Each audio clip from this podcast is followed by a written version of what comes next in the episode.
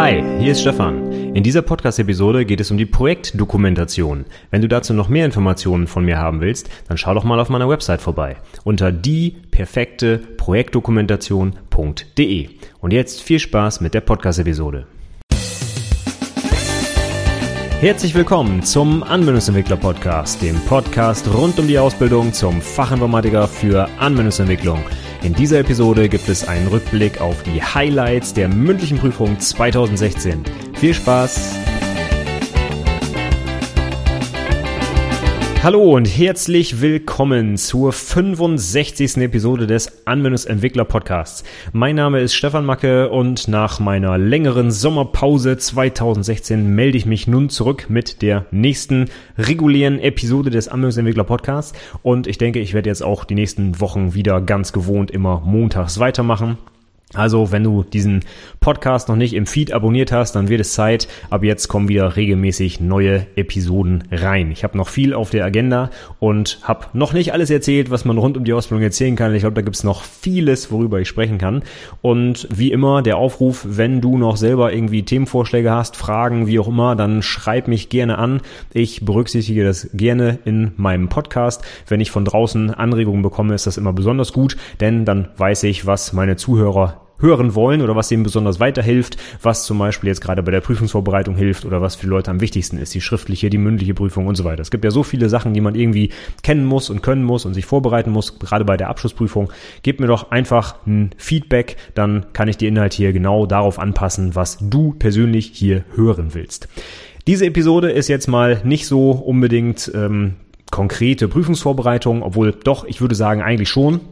Denn heute zeige ich mal so ein bisschen die Highlights oder erzähle so ein bisschen von den Highlights meiner mündlichen Prüfung, die ich diesen Sommer 2016 hatte. Highlights in Anführungszeichen, weil es natürlich nicht um die besten Prüfungen geht, sondern logischerweise um die Sachen, die nicht so toll gelaufen sind. Und ich glaube, da ist auch genau äh, der Vorteil dieser Episode. Da kannst du nämlich ein bisschen mitnehmen, was du vielleicht bei deiner Prüfung nicht machen solltest. Denn darum geht's heute. Also meine in Anführungszeichen Negativ-Highlights.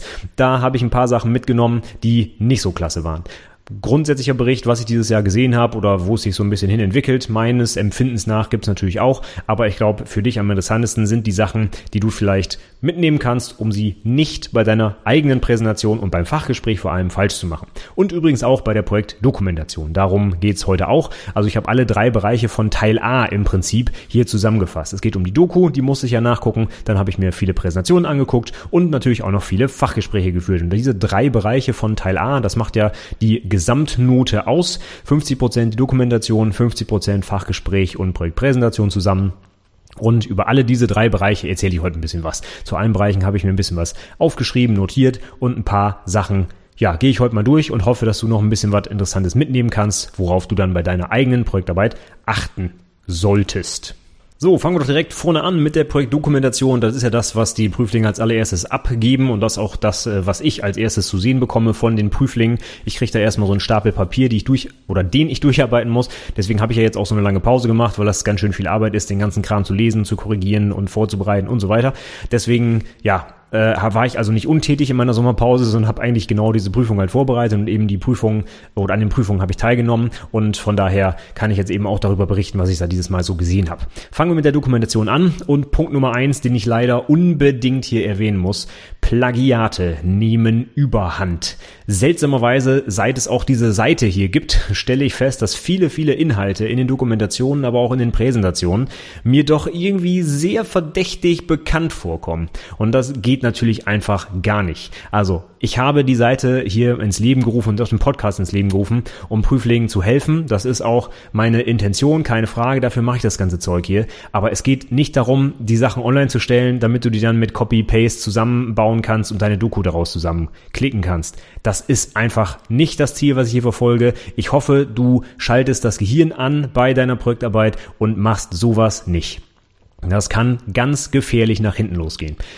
Die Berufsschullehrer, mit denen ich zusammenarbeite, die haben an der Schule schon Plagiatsscanner laufen. Da lassen sie die PDFs durchballern und dann kriegen die einfach eine Prozentzahl, wo dann steht, wie viel Inhalt der Projektdokumentation zum Beispiel eins zu eins übernommen wurde. Und leider habe ich dieses Jahr wirklich viele Arbeiten gesehen, wo zumindest Teile, wo teilweise Sätze oder Absätze definitiv aus Internetquellen übernommen wurden. Und das geht so nicht. Das muss man mindestens mal zum Abzug bringen und in schlimmen Fällen führt das definitiv zum Nichtbestehen. Leute, wir sind nicht bescheuert, ja? Wir sind IHK-Prüfer für Anwendungsentwickler, heißt, wir kennen uns ein bisschen mit IT aus. Und solche Sachen kriegen wir raus, ja? Also glaubt glaubt nicht, weil es da so eine Seite gibt, wo man sich Sachen runterladen kann, dass die Prüfer das nicht auch selber wissen, ja? Ich meine, immerhin bin ich selber Prüfer. Ich habe die Seite ja ins Leben gerufen. Ich weiß, was meine eigenen Azubis in ihrer Projektarbeit geschrieben haben, ja, und in ihrer Projektdokumentation und in ihrer Projektpräsentation, wie die Folien aussehen und so weiter. Und wenn man dann natürlich in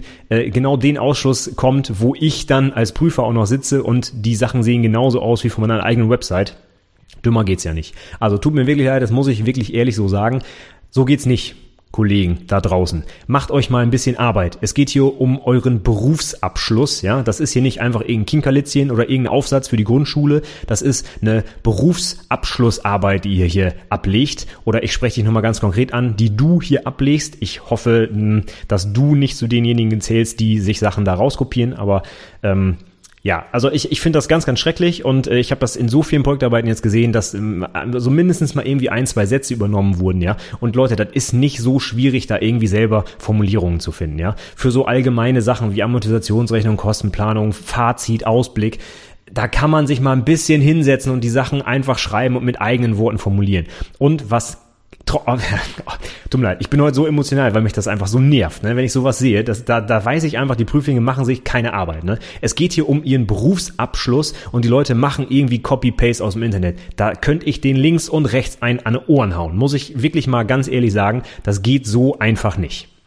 So, jetzt habe ich direkt den Faden verloren, weiß gar nicht mehr, was ich erzählen wollte, weil ich gerade wirklich echt emotional bin. Es nervt mich so. Ne? Wir stecken da ja auch als Prüfer so viel Arbeit rein. Das ist alles unsere Freizeit, was wir machen. Ne? Wir lesen das alles zu Hause, wir kriegen da kein Geld für oder sonst was, ne? bis auf so eine kleine äh, Aufwandsentschädigung, die wirklich lächerlich ist im Vergleich zu dem Aufwand, den man da reinsteckt. Und wenn man dann wirklich sieht, äh, dass die eigenen Azubis vielleicht sogar das mal geschrieben haben und man das hier einfach äh, copy-paste-mäßig übernommen hat, also da, da kriege ich echt einen Hals, muss ich wirklich sagen. Und ähm, deswegen mein dringender Appell an dich ganz konkret.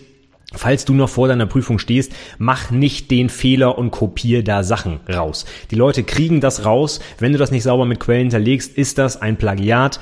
Punkt. Und das heißt, du fällst durch. Du machst ein halbes Jahr länger deine Prüfung, weil du den Arsch nicht hochgekriegt hast, um mal eben drei Sätze selber zu formulieren. So geht's nicht. Ich will hier niemanden persönlich angreifen, ich spreche das nur ganz deutlich als Warnung aus, weil das einfach so sein muss. Wenn wir rausbekommen, da wurde einfach kopiert, dann heißt das Bam, nicht bestehen, ja? Und ich habe in meinem äh, Blog auch nochmal einen, äh, einen anderen Blogartikel verlinkt von äh, Daniel Bocksteger, ist schon ein bisschen länger her, kannst im Blog mal suchen. Der hatte genau das Problem, ja, dass ein Azubi-Kollege von ihm tatsächlich seine Projektarbeit kopiert hat. Und dann steht man da und kriegt vielleicht eine 6 und muss ein halbes Jahr länger eine Ausbildung machen, weil man einfach durchfällt. Ja, ich meine, das war jetzt noch was anderes, das war ja schon mutwillig und wirklich so kopiert und die haben sogar im, im, gleichen Jahr Prüfung gehabt und derjenige, von dem kopiert wurde, ist wurde sogar noch in Mitleidenschaft gezogen. Ja, ich meine, das ist ja noch schlimmer. Also fieser geht's ja eigentlich gar nicht. Ne?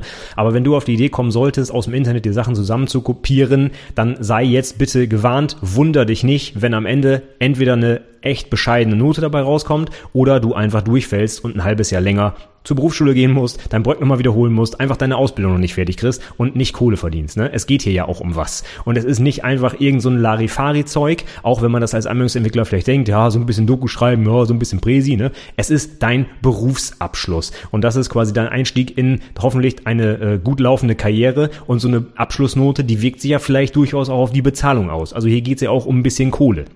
Von daher ist es, glaube ich, nicht zu viel verlangt, sich mal hinzusetzen und so ein Ding mit dem nötigen Ernst und Respekt anzugehen und da vernünftig Arbeit reinzustecken. Und ich habe nochmal Rücksprache gehalten, auch zum Beispiel jetzt mit meiner konkreten IAK. Da ist es so, dass die Anfertigung der Projektdokumentation selber gar nicht zu diesen 70 Stunden oder den 35 Stunden in anderen IT-Berufen dazugehört. Das heißt, auf Deutsch, man hat so viel Zeit, wie man sich nehmen will für die Projektdokumentation. Ja, ich kann mich also zwei Monate damit beschäftigen und jeden Abend äh, drei Stunden lang daran rumschreiben, um am Ende ein perfektes Ergebnis abzuliefern. Und das würde ich in deinem eigenen Sinne mal bei deiner eigenen IHK auch nachfragen, ob das da auch so ist. Andere IHK ähm, äh, halten das ein bisschen anders. Ich habe dazu auch mal einen Artikel geschrieben, ja. Sicher dich da aber vielleicht bei deiner IHK ab. Und wenn deine IHK dir sagt, äh, ja, die Zeit gehört da nicht zu, sie dürfen die Dokumentation so lang schreiben, wie sie wollen, dann nutzt diese Zeit auch, ja und führe das nachher nicht als Ausrede an, so nach dem Motto, ja, ich hatte ja nur sieben Stunden Zeit für die Doku, ich musste ja Copy-Paste, ne? Das gibt's nicht. Also, kurz zusammengefasst, Prüfer sind nicht dämlich, die können Google bedienen, die haben sogar teilweise über die Berufsschulen haben die Plagiatscanner, finden das raus, definitiv. Und es reicht auch nicht, dass man in solchen Sätzen mal ein Wort oder so ändert, ja. Äh, das finden die Scanner so raus und das finden Menschen mit ein bisschen Verstand auch raus, ja. Wenn zwei Sätze einfach vertauscht wurden oder ein Wort durch ein anderes ersetzt wurde, Tut mir leid, das ist dann immer noch ein Plagiat. Also bitte Vorsicht vor sowas und kopier dir nicht einfach so Sachen zusammen und verkauf das als deine Arbeit. Das geht nach hinten los. So, Jetzt bin ich aber auch, also ich bin echt emotional bei dem Thema, weil mich das so nervt, muss ich wirklich sagen, dass die Leute äh, da, äh, ja, gut, schließen wir das ab. Ähm, das war mein, mein Rant, ja, für den Anfang dieser Episode. Ich hoffe, es ist angekommen, was ich damit sagen will. Und jetzt machen wir weiter mit dem eigentlichen Inhalt.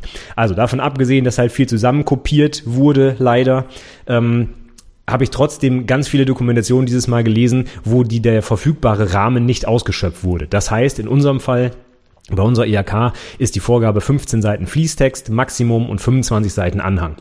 Der, das absolute Highlight, was ich hatte, war eine Dokumentation mit 12 Seiten ohne Anhang. Das war's. Das heißt, ich darf eigentlich 40 schreiben, habe aber nur 12 abgegeben. Da frage ich mich einfach, wie dumm kann man sein? Das kann ich auch nicht anders sagen, ja?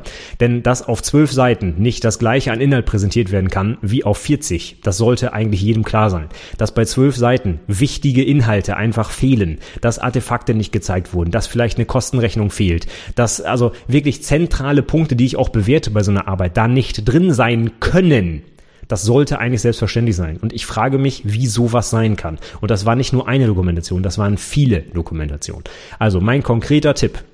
Halte dich genau an die Vorgaben deiner IHK und nutze die auch nach oben hin komplett aus. Du wirst dir ewig in den Arsch beißen, wenn du eine schlechte Note kriegst oder sei es auch nur, wenn du eine 2 kriegst und fünf Seiten deines verfügbaren Rahmens nicht ausgenutzt hast. Du wirst dich immer fragen, hätte ich vielleicht noch, wenn ich dieses Diagramm noch und hier noch den einen Text, dann hätte es vielleicht noch gereicht. Ja, schön doof, wenn man das nicht ausgenutzt hat. Also, setz dich hin, informier dich genau über die Vorgaben und halte das einfach penibel und exakt ein. Auch nach oben hin, damit du dich später nicht fragst, hätte ich es vielleicht doch noch geschafft. Und genau da kommen wir dann zum nächsten Punkt. Es fehlen teilweise zentrale Inhalte von so einer Arbeit. Sei es jetzt in der Präsentation oder in der Dokumentation, in der Doku sind wir jetzt ja gerade, aber Sachen, die unbedingt da reingehören, wie zum Beispiel Benutzerdokumentation oder einfach nur Screenshots des Programms, ne? Codebeispiele sowieso oder äh, Artefakte noch und nöcher, Diagramme und so, fehlt einfach teilweise komplett in Dokumentation. Und das geht gar nicht, denn dafür muss es Punktabzug geben. Das sind genau die Sachen, die ich da bewerten will, die ich da sehen will, ne? Technik. Da soll was programmiert werden, da soll was entwickelt werden, ja? Und genau das, was das dokumentiert, fehlt dann in der Doku Tut mir leid, das geht einfach gar nicht. Und allein die Screenshots, ne? ich weiß nicht, wie viele Dokumentationen ich gelesen habe, wo ich am Ende nicht mal ansatzweise eine Idee habe, wie das Programm eigentlich aussieht. Und das sollte, finde ich, das absolute Minimum sein, ja, dass man wirklich äh, auch in Anführungszeichen einen Beweis hat, dass das Programm tatsächlich auch erzeugt wurde und dass es auch lauffähig ist. Also verstehe ich nicht, wieso man sowas nicht macht. Ne? Das dauert ungefähr drei Sekunden, einen Screenshot zu machen, den vielleicht noch ein bisschen größer zu ziehen. Okay, dauert drei Minuten, aber dann habe ich ihn in der Dokumentation drin und dann wissen die Prüfer, okay, so sieht das Ding aus, das existiert wirklich und das war kein ausgedachtes Projekt. Ja, und ich habe einfach auch eine Vorstellung davon, wie das aussieht. Das macht einfach auch einen ganz anderen Eindruck auf den Prüfer, wenn ich mal eben hinten in den anderen gucken kann, ach, so sieht das Ding aus und dann weiß ich auch, wovon vorne geredet wird. Ja, Da wird teilweise seitenweise erzählt und hier Usability und da den Button und da habe ich ganz tolle Sachen gemacht, aber ein Screenshot ist nicht zu sehen. Und ich frage mich dann natürlich, ja, äh, wo ist da der Zusammenhang? Ja, ich kann es einfach nicht nachvollziehen, ja. Naja. Was ich auch äh, interessant fand, dass einige Azubis offensichtlich richtig Geld verdienen, sogar mehr als ich, ja. Also da wird teilweise mit Stundensätzen gerechnet. 120 Euro für eine Arbeitsstunde bei Matsubi. Das ist ja jenseits von Gut und Böse. Ich weiß nicht, wo solche Zahlen herkommen. Ähm, konnte übrigens dann auch im Fachgespräch derjenige nicht erklären, wo die Zahl herkommt. Aber also das äh, muss, glaube ich, auch einem Azubi klar sein, dass er das Unternehmen nicht 120 Euro die Stunde kostet. Das ist, glaube ich, einfach ein unrealistischer Wert. Und auf der anderen Seite habe ich auch schon oft Rechnungen gesehen, wo dann irgendwie mit 3,50 Euro die Stunde gerechnet wird. Das ist vielleicht auch nicht ganz realistisch, aber man sollte vielleicht einen echten Wert irgendwo in der Mitte, vielleicht noch nicht mal in der Mitte, vielleicht eher im unteren Drittel oder so, dieser Range quasi finden. Aber also irgendwo muss man mal mit dem Rechnungswesen reden und mit dem Chef, dass man mal einen einigermaßen realistischen Wert hat. Ich kann mir einfach nicht vorstellen, dass auch große, große Beratungshäuser für einen Azubi 120 Euro ansetzen. Also wenn das wirklich so ist, ähm, ja, dann mache ich irgendwas falsch, äh, glaube ich. Also das, ich kann es mir einfach nicht vorstellen. Na gut, also ein bisschen auf realistische Zahlen achten vielleicht wäre ganz sinnig. Was mir dann oft aufgefallen ist, auch bei den Projektdokumentationen, dass ähm, Technologien, die in den Ausbildungsunternehmen eingesetzt werden, einfach so als allgemein gottgegeben hingenommen werden, offensichtlich. Da wird gar nicht hinterfragt, äh, ob man vielleicht eine Webanwendung statt mit Java mit einer anderen Technologie umsetzen sollte. Nö, Java ist einfach gegeben. Das ist doch völlig klar. Jeder arbeitet doch mit Java, ja? Warum auch nicht? Ist doch die beste Programmiersprache, die es gibt. Also, es ist definitiv nicht der Fall, aber so kommt es in vielen Dokumentationen rüber. Da wird nicht mal in einem Satz geschrieben, ich habe mich für Java entschieden, weil, sondern es ist einfach so, Java ist bei uns die Sprache, Punkt. Ich habe gar nicht mein Gehirn angestrengt und überlegt, ob es denn die richtige Sprache für dieses Projekt ist. Und genau das erwarte ich aber von einem Softwareentwickler, dass er eben nicht sagt, ja, mein Chef hat gesagt, mach's damit, also mach ich's damit, sondern ich muss vielleicht auch nach drei Jahren Ausbildung eine Idee haben, ob es denn die richtige Sprache ist, ob es noch eine andere Plattform gibt, ob es Frameworks gibt, die mich unterstützen oder wie auch immer, ob ich es überhaupt programmieren muss, ne? Oder ob es einfach fertige Lösungen gibt. Da kommen wir gleich auch nochmal darauf auf den Punkt. So, solche Sachen, die werden einfach oft nicht begründet, die werden einfach hingenommen und das kann ich einfach bei so einem fertigen Anwendungsentwickler so nicht akzeptieren. Also da brauche ich eine vernünftige Begründung, warum Technologien eingesetzt eingesetzt werden. Das gleiche gilt übrigens auch für äh, Details von irgendwelchen internen Plattformen äh, oder, oder selbst entwickelten Programmen, die da irgendwie bei den Ausbildungsunternehmen benutzt werden. Ja, ich meine, dass äh, jeder Prüfer SAP oder auswendig kennt, ich meine, das ist, glaube ich, selbstverständlich, oder? SAP ist ja wohl das zentrale System, was jedes Unternehmen weltweit im Einsatz hat. Und da kann man ja wohl von den Prüfern erwarten, dass sie sich auskennen mit der Transaktion 3759, die XY macht. Also, hm, ich übertreibe das gerade mal, aber so lesen sich einige Dokumentationen leider. Also, um es kurz richtig zu stellen, nein, die Prüfer haben nicht Ahnung von jedem Fitzeldetail in SAP und Navision und Java und C Sharp und weiß der Geier was. Das können die auch nicht alles wissen und insbesondere können die nicht wissen, wie diese Technologie in deinem Unternehmen eingesetzt wird. Ich kenne mich nicht mit der Branche für was auch immer, Schweinestelle aus oder äh, Versicherungsmathematik und zusätzlich aber auch noch die lokale Feuerwehr und weiß der Geier, was da alles entwickelt wird. Ja, damit kann ich mich nicht auskennen und das kann man auch nicht von irgendeinem Prüfer erwarten. Ich erwarte stattdessen von Prüflingen, dass sie in ihrer Dokumentation genau das so beschreiben, dass ich als Prüfer das verstehen kann. Das ist genau die Aufgabe, die du auch in deinem Projekt und in deiner Projektdokumentation erledigen musst und die du vernünftig umsetzen musst. Ich muss nach, was weiß ich, einer halben Seite Text oder so verstanden haben, worum geht es hier, was ist das Problem und ist die Lösung, die du da gefunden hast, auch eine vernünftige Lösung dafür. Und wenn dir das nicht gelingt in der Dokumentation, dann hast du ein Problem, nicht ich als Prüfer. Also erwarte nicht von den Prüfern, dass sie das alles kennen, auf der anderen Seite musst du mir auch nicht erklären, was Objektorientierung ist. Ja, soweit muss es nicht gehen. Davon kannst du ausgehen, dass ich das beherrsche. Aber dass ich jede kleine Syntaxgeschichte in jeder Programmiersprache gleich verstehen muss, davon solltest du nicht ausgehen. So, das nächste Thema ist das, was ich gerade auch schon kurz angerissen habe. Da werden teilweise auch bei großen Konzernen, jetzt also nicht bei kleinen Wald- und Wiesenklitschen, sage ich immer so, ja, da werden teilweise einfach Produkte nachprogrammiert, die es einfach fertig für wenig Geld oder sogar kostenlos am Markt gibt. Da frage ich mich dann immer, wie kann das sein? Das kann eigentlich nur einen Grund haben, nämlich, dass das Ausbildungsunternehmen kein vernünftiges Projekt hatte und jetzt einfach irgendwas sich ausgedacht wird, ja. Und das ist eigentlich traurig. Da kann natürlich meistens der Prüfling nichts dafür, sondern eher das Unternehmen. Aber anders kann ich es mir eigentlich nicht erklären, warum zum Beispiel Software Software nachentwickelt wird, die ich mir einfach als Open Source direkt runterladen kann. Ja? Und da kann man sich auch nicht damit rausreden mit dem Standardsatz, der übrigens eigentlich immer in diesem schönen Projektkapitel Make or Buy Analyse steht, ja, was seltsamerweise seitdem die Dokumentation meiner Azubis online ist, auch in jeder Projektdokumentation auftaucht, auch wenn es da teilweise gar nicht hingehört. Ja? Da steht dann sowas drin wie die Anforderungen unseres Unternehmens sind so speziell, dass am Markt verfügbare Software nicht in Frage kam. Hm. Da stelle ich mir dann natürlich die Frage, ja, was ist denn bei einem Scrum-Board oder bei einem Kanban-Board oder bei einer Zeiterfassung oder bei einer Projektplanungssoftware äh, oder so so speziell für dein Unternehmen, dass das auf keinen Fall am Markt existieren kann? Da würde ich tatsächlich mir die Frage stellen. Denn es geht hier nicht darum zu zeigen, wie toll du programmieren kannst, sondern es geht darum, ein wirtschaftlich sinnvolles Projekt umzusetzen, was deinen Arbeitgeber weiterbringt. Und ich glaube einfach nicht, dass es die Leute oder die Unternehmen weiterbringt, Sachen 37 mal nachzuprogrammieren, die es fertig so am Markt gibt. Ja, und da muss man mal einmal den Verstand vorher anschalten und gucken, gibt's das vielleicht schon? Ja, dann lade ich es mir runter und evaluiere das und nutze das und bin fertig und programmiere nicht zum 95. Mal irgendeine Projektverwaltungssoftware nach. Das ist immer mein Standardbeispiel, weil ich es auch wirklich schon so oft gesehen habe. Das ist unglaublich, wie oft sowas entwickelt wird, obwohl es da definitiv Standardlösungen einfach geben muss, meiner Meinung nach. Okay, aber selbst wenn das so ist, selbst wenn deine Anforderungen in deinem Unternehmen so super mega speziell sind, dann reicht trotzdem nicht ein Satz aus, so nach dem Motto, bei uns ist es so speziell, es geht nicht anders, dann will ich wenigstens eine vernünftige Analyse haben. Warum werden die verfügbaren Produkte nicht benutzt? Da gibt es vielleicht eine Nutzwertanalyse, ja, wo dann sowas gezeigt wird wie, das und das funktioniert da gut, das und das nicht. Ähm, und da wird dann sauber begründet und vielleicht sogar mit einigen Zahlen irgendwie belegt, dass man da selber entwickeln muss. Das wäre übrigens ein klassischer Fall für eine Nutzwertanalyse. Ja? Eine Entscheidung, soll ich selber machen oder nicht. Dann vergleiche ich drei am Markt verfügbare Technologien mit einer Eigenentwicklung. Und am Ende kommt raus, ich mache mach es selbst. Ist ja auch okay. Aber dann habe ich es wenigstens vernünftig begründet. Ne? Begründung, das ist das, was wir in der Dokumentation lesen wollen. Warum machst du bestimmte Dinge? Ja, dass du das machen kannst, das glaube ich dir. Dass du programmieren kannst auch. Aber ist das sinnvoll immer, solche Sachen zu programmieren? Oder fragt sich dein Chef irgendwann, der programmiert da ganz tolle Sachen, da verdienen wir aber überhaupt kein Geld mit und wir brauchen das auch gar nicht. Warum nehme ich nicht das Open Source Produkt, was kostenlos ist? Ja, diese Fragen musst du dir auch stellen bei deinem Projekt.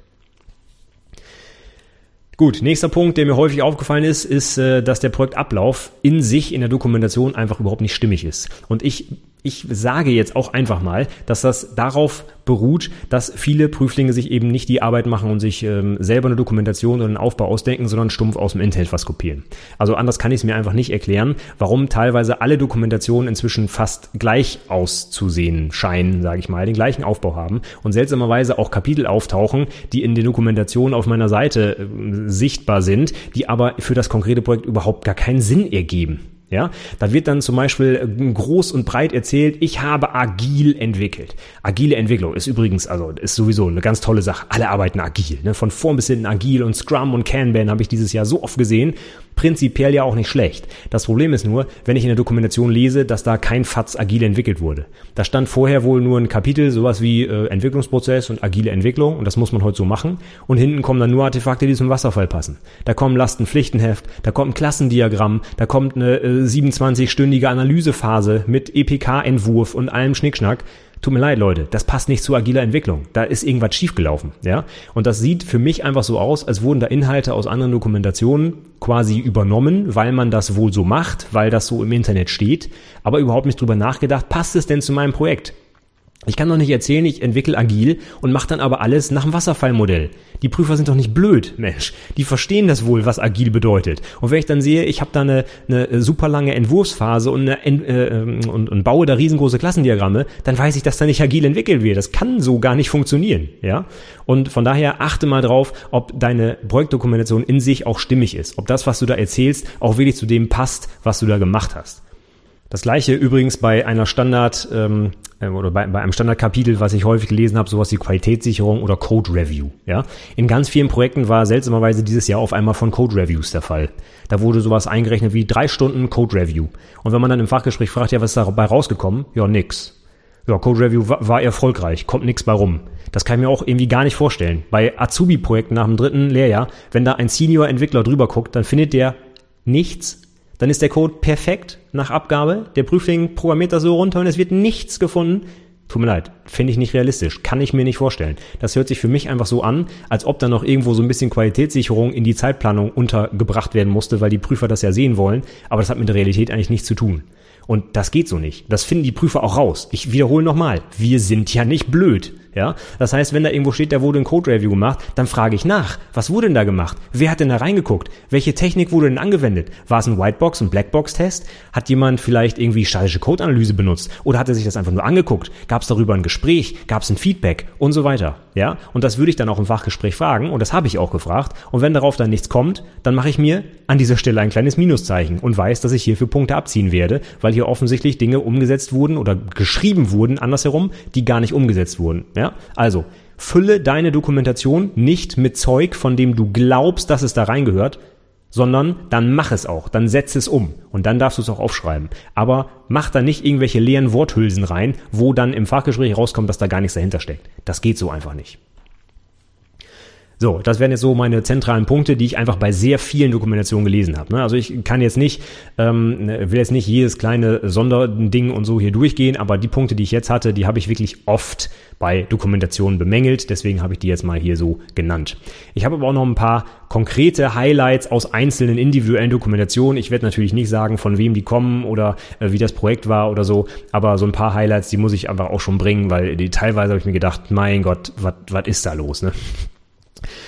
Fangen wir vielleicht mal an mit einem Projekt. Äh, da ging es dann um das, sage ich mal, Pflichtkapitel der Entwicklerdokumentation. Entwicklerdoku gibt's in vielen IHK-Bewertungsschemas sogar als einzelnen Punkt. Das muss da sein. Wenn es nicht da ist, gibt's einen Punktabzug, so nach dem Motto. Also man könnte schon sagen, absolutes Pflichtprogramm. Ja, Viele Prüflinge machen dann sowas wie, ja, ich habe ähm, Java-Doc, äh, also irgendwie Kommentare bei C-Sharp zum Beispiel mit XML, bei Java eben halt in Form von Java-Doc, habe ich in Code eingegeben, auf den Knopf gedrückt und dann kam dann Doku raus. So, und das akzeptiere ich auch, das ist okay, das ist für in der Praxis auch durchaus etabliert, da kann ich mit leben. Aber dieses Mal war es noch ein bisschen weniger, da hat der Prüfling einfach gesagt, ähm, ja, der Objektkatalog, der in Visual Studio verfügbar ist, der übrigens automatisch da ist, sobald ich eine Klasse schreibe, ja, erscheint der in diesem Objektkatalog, das ist die Entwickler-Doku.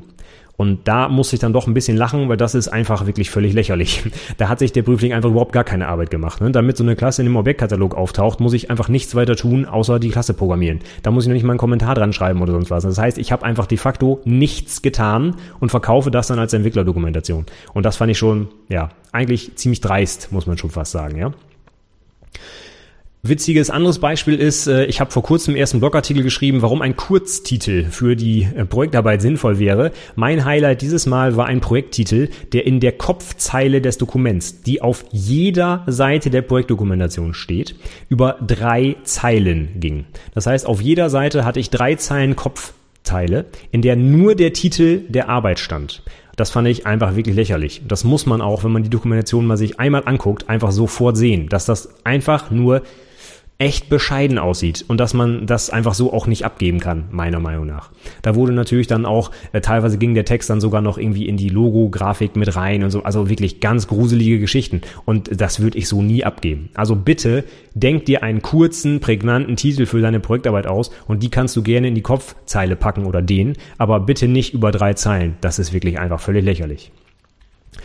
Ansonsten habe ich wieder einen riesen Haufen an Rechtschreibfehlern, Interpunktionsfehlern, Grammatikfehlern, da werden Sätze nicht beendet, ähm, da, also teilweise abstruse Sachen, die man überhaupt nicht nachvollziehen kann, unterschiedliche Schriftarten im gleichen Satz und also wirklich ganz gruselige Sachen. Und bei einer Arbeit habe ich mir echt am Ende so gedacht, wie, wie hat derjenige das hinbekommen? Kann eigentlich nur sowas gewesen sein wie am Ende der äh, Dokumentation, Suche nach Komma und ersetze durch nichts. Weil ich glaube, ich habe nicht in einem Satz ein Komma gesehen und das war einfach teilweise fast also nee, na, durch ein Komma kann ich, also wenn durch ein fehlendes Komma kann ich den Satz natürlich trotzdem verstehen, ja. Aber da, da muss man schon fast eigentlich willentlich auf Kommas verzichten, um sowas hinzukriegen.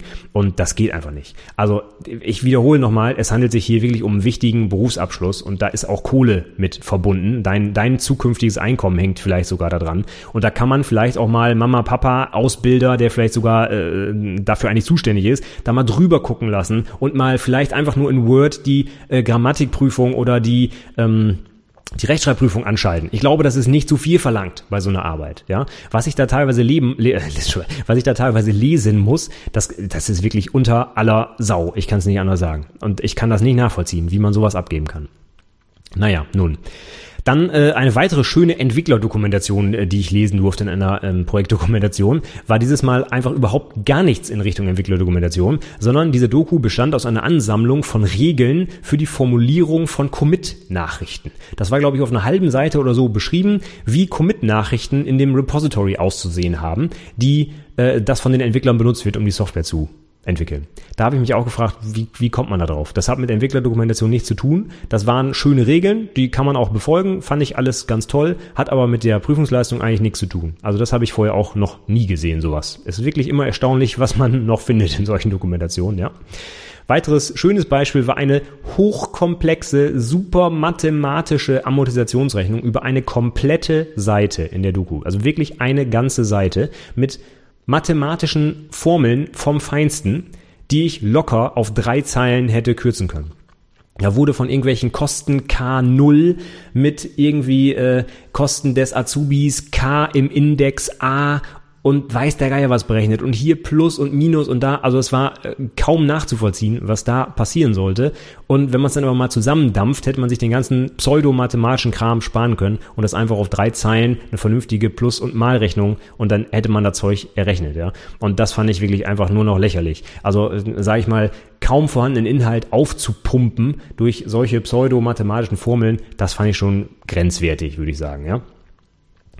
Dann haben wir natürlich so Klassiker wie Leute benutzen irgendeine Technologie und wissen gar nicht, was es heißt. In diesem Fall äh, hatte ich mal äh, richtig Bock aufs Fachgespräch, weil ich in der Dokumentation schon gelesen habe, oh, da hat jemand das Open-Closed Principle umgesetzt. Und da bin ich natürlich hellhörig, weil die mag ich natürlich. Ne? Wenn du das nicht kennst, Open-Closed, das ist eines der fünf Solid-Prinzipien von Robert C. Martin, von Onkel Bob, der auch das schöne Buch Clean Code geschrieben hat. Und das Open-Closed ist das zweite der Solid-Prinzipien, nämlich das O in Solid. Ne? Solid steht für Single Responsibility, Open Closed, Liskov Substitution, Interface Segregation und Dependency Inversion Principle. Das sind wirklich grundlegende Prinzipien der Softwareentwicklung, die man durchaus kennen darf. Die muss man zwar nicht für die Prüfung kennen, also ich habe sowas noch nie abgefragt, aber wenn schon jemand ankommt und erzählt, dass er das benutzt hat und das auch noch an mehreren Stellen in der Dokumentation immer wieder betont, wie er das doch umgesetzt hat und so weiter, dann fragt man natürlich auch danach in der Projekt äh, Entschuldigung, im Fachgespräch. Und wenn dann natürlich nichts kommt, dann sieht's ganz bitter aus. Vor allem, wenn groß äh, getönt wird, ich habe Open Close gemacht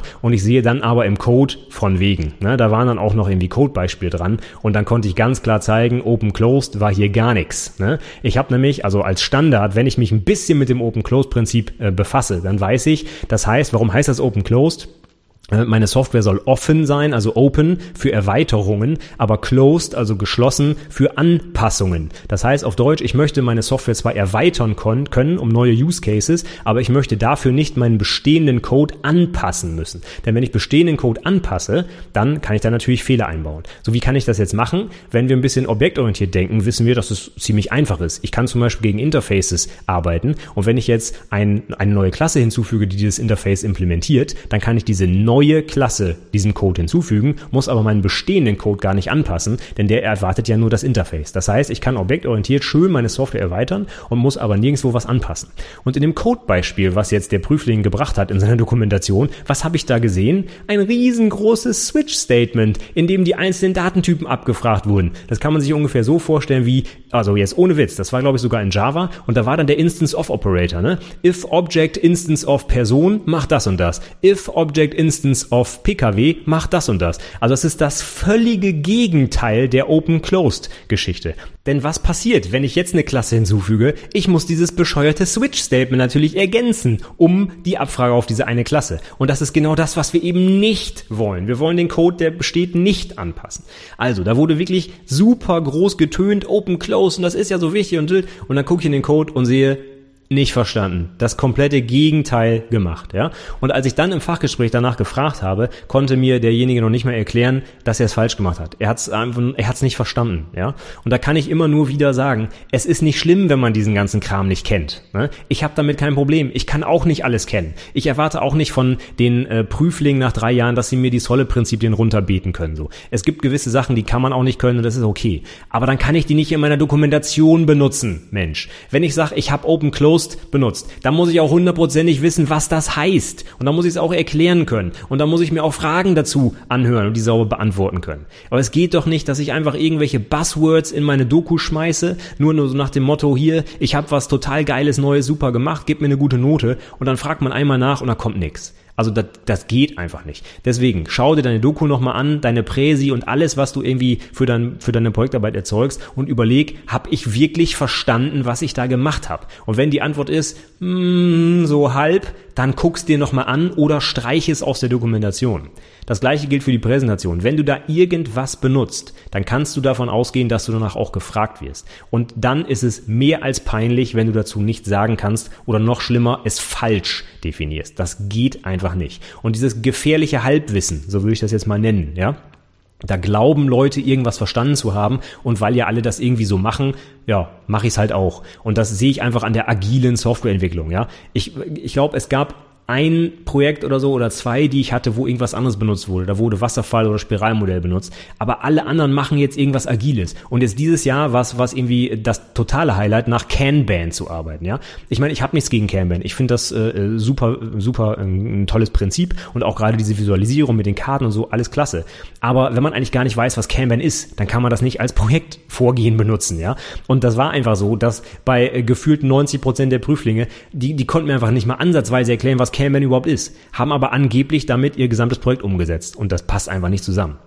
Also, Buzzwords bringen dich nicht weiter. Wenn du keine Ahnung hast, was sich dahinter verbirgt und vor allem vielleicht auch gar nicht die Vor- und Nachteile kennst, dann darfst du es einfach nicht für dein Projekt benutzen, ja? Oder meinetwegen kannst du es ausprobieren, aber dann sei auch so ähnlich, äh, sei auch so ehrlich und schreib in der Dokumentation, ich hab's mal ausprobiert. Und dann kannst du ja vielleicht auch noch in deinen Lessons learned oder sonst wo hinschreiben, ob das gut war oder nicht. Aber sag doch nicht, ich habe agil entwickelt, ohne genau zu wissen, was agil eigentlich heißt. Also bitte, mach nicht diesen Fehler. Und noch ein witziges Beispiel zum Ende, weil ich das ganz gut nachvollziehen konnte, was bei uns im Unternehmen auch so ist. Unser Programmcode, den wir erzeugen, ist eigentlich komplett auf Deutsch, weil ich in einer äh, Krankenversicherung arbeite, ja, und da gibt es bestimmte Begriffe, die wir einfach nicht auf Englisch übersetzen können oder wollen, weil das einfach zu vielen Missverständnissen führen würde. Deswegen haben wir einfach komplett deutschen Source Code. Damit kann ich auch gut leben. Wenn man das weiß, kann man äh, sich darauf einstellen. Führt zwar zu so komischen Sachen wie Get Beitrag oder so, ja, gut, aber damit kann man leben. Aber ähm, die Software, die der Prüfling da geschrieben hat, war komplett in Englisch programmiert, ja, von vorn bis hin. Und das war auch eine Eigenentwicklung, das war auch alles okay. Aber dann wurde eine neue Entität eingeführt in das System und diese eine neue Entität wurde nicht übersetzt. Und da frage ich mich natürlich, wie kann das sein? Ja, das heißt, ich habe dann wirklich sowas wie Create Order und dann geht da irgendwie ein Parameter Buch rein. So nach dem Motto, so könnte man sich das vorstellen. Ne? Ist jetzt gerade ausgedacht, aber es ist wirklich alles von vorn bis hinten. Die Tabellen und die Methoden und Klassen und alles auf Englisch. Aber dieses eine Ding, was der Prüfling eingeführt hat, ne? die zentrale Entität, die er eingebaut hat, die hat er nicht übersetzt. Und da frage ich mich, wie kann das sein, wenn dann noch, das war das Geile, ja, wenn dann noch drei Stunden Code-Review gemacht wurde am Ende. Fällt das keinem auf? Sitzt da kein Senior-Entwickler und sagt, ach Mensch, ja, create Buch. Das hört sich sinnvoll an. Tut mir leid. Ja, also ich hoffe, du verstehst, worauf ich hinaus will. Das sind einfach solche krassen Inkonsistenzen in der Dokumentation. Da kann man doch nicht drüber hinwegsehen. Also, ne? Ich hoffe, du nimmst dir das mal äh, als Beispiel und, und, und äh, machst es bei deiner eigenen Projektdokumentation besser.